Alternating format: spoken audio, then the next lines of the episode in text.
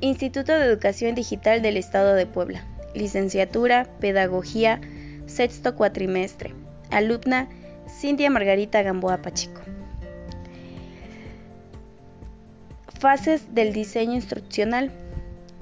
En este se les va a hablar para qué sirve contemplar las bases de cualquier tipo de actividad de formación o diseño de material, las cuales son análisis, diseño, desarrollo, implementación y evaluación.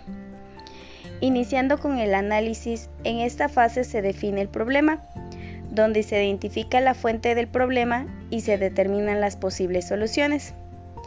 En esta fase se utilizan diferentes métodos de investigación, tal como el análisis de necesidades. Esta fase se compone de las metas instruccionales y una lista de las tareas a enseñarse. Estos productos serán los insumos de la fase del diseño.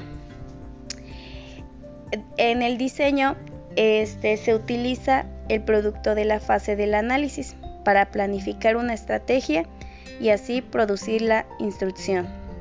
En esta fase se hace un bosquejo de cómo alcanzar las metas instruccionales. Algunos elementos de esta, de esta fase incluyen hacer una descripción de la población a impactarse.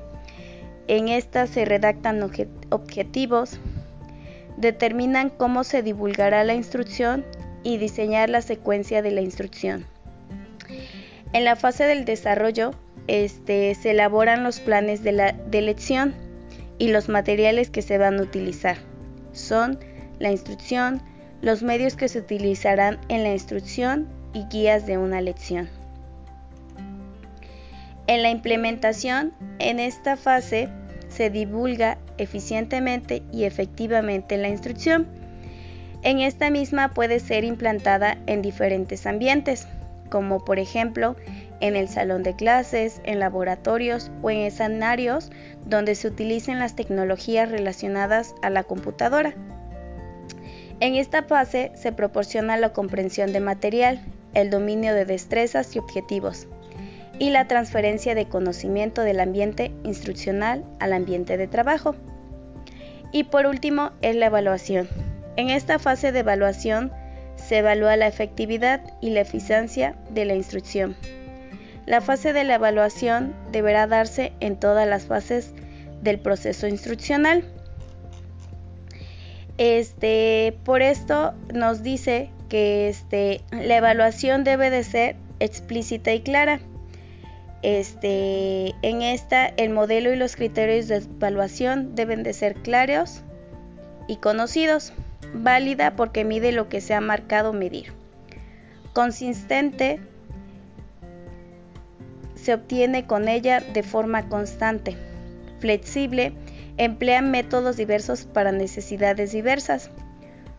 Justa los mismos criterios para todos los evaluados. Coherente no está disociada de la metodología del curso ni del medio que se ha empleado en la acción docente constructiva, pensada de aportar elementos a la construcción que hace el estudiante de su conocimiento. Propia, en esta el docente debe facilitar al estudiante que ésta pueda autoevaluar. Formativa, la evaluación forma parte del proceso de aprendizaje y se realiza durante el proceso de aprendizaje.